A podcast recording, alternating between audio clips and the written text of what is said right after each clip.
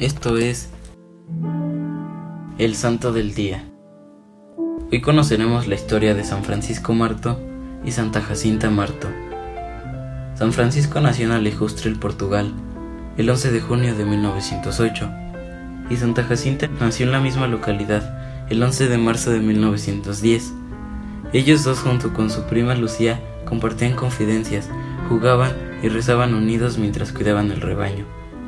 El prodigio que aconteció con los niños se produjo entre el 13 de mayo y el 13 de octubre de 1917.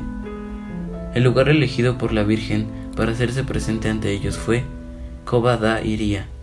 Como le sucedió a otros videntes, los pastorcitos también sintieron su corazón lleno de amor por Dios y por la humanidad, disponiéndose a ofrecer sus sufrimientos para rescate de los pecadores.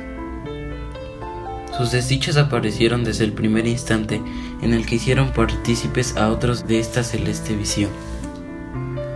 Fueron objeto de malas interpretaciones y calumnias, perseguidos y encarcelados, pero todos lo soportaron con paciencia y humildad, dando pruebas de heroica fortaleza, pese a su corta edad. En particular Francisco actuó con hombría cuando fueron amenazados de muerte, a menos que declararan falsas las apariciones. Él infundió valor a Jacinta y a Lucía.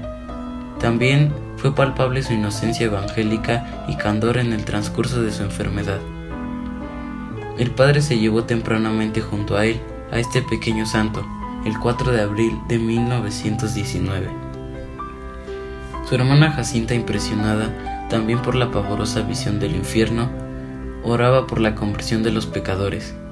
Ella, como su hermano y su prima, no ahorró mortificaciones ni sacrificios. Las apariciones pusieron al descubrimiento su espíritu misionero. Así como Francisco experimentaba inclinación a consolar a Dios y a María, Jacinta quería convertir a las almas rescatándolas del infierno. El amor a Dios la devoraba. La Virgen había advertido a Francisco y a Jacinta que sus vidas serían breves. Jacinta falleció en un centro hospitalario de Lisboa donde la llevaron casi en los últimos momentos esperando que se recuperara, el 20 de febrero de 1920 a los 10 años de edad. El 18 de abril de 1989, el Papa Juan Pablo II declaró venerables a los dos hermanos. El 13 de mayo del 2000, en el transcurso de su visita a Fátima, los beatificó en presencia de Lucía, la tercera vidente y el 13 de mayo de 2017 el Papa Francisco los canonizó.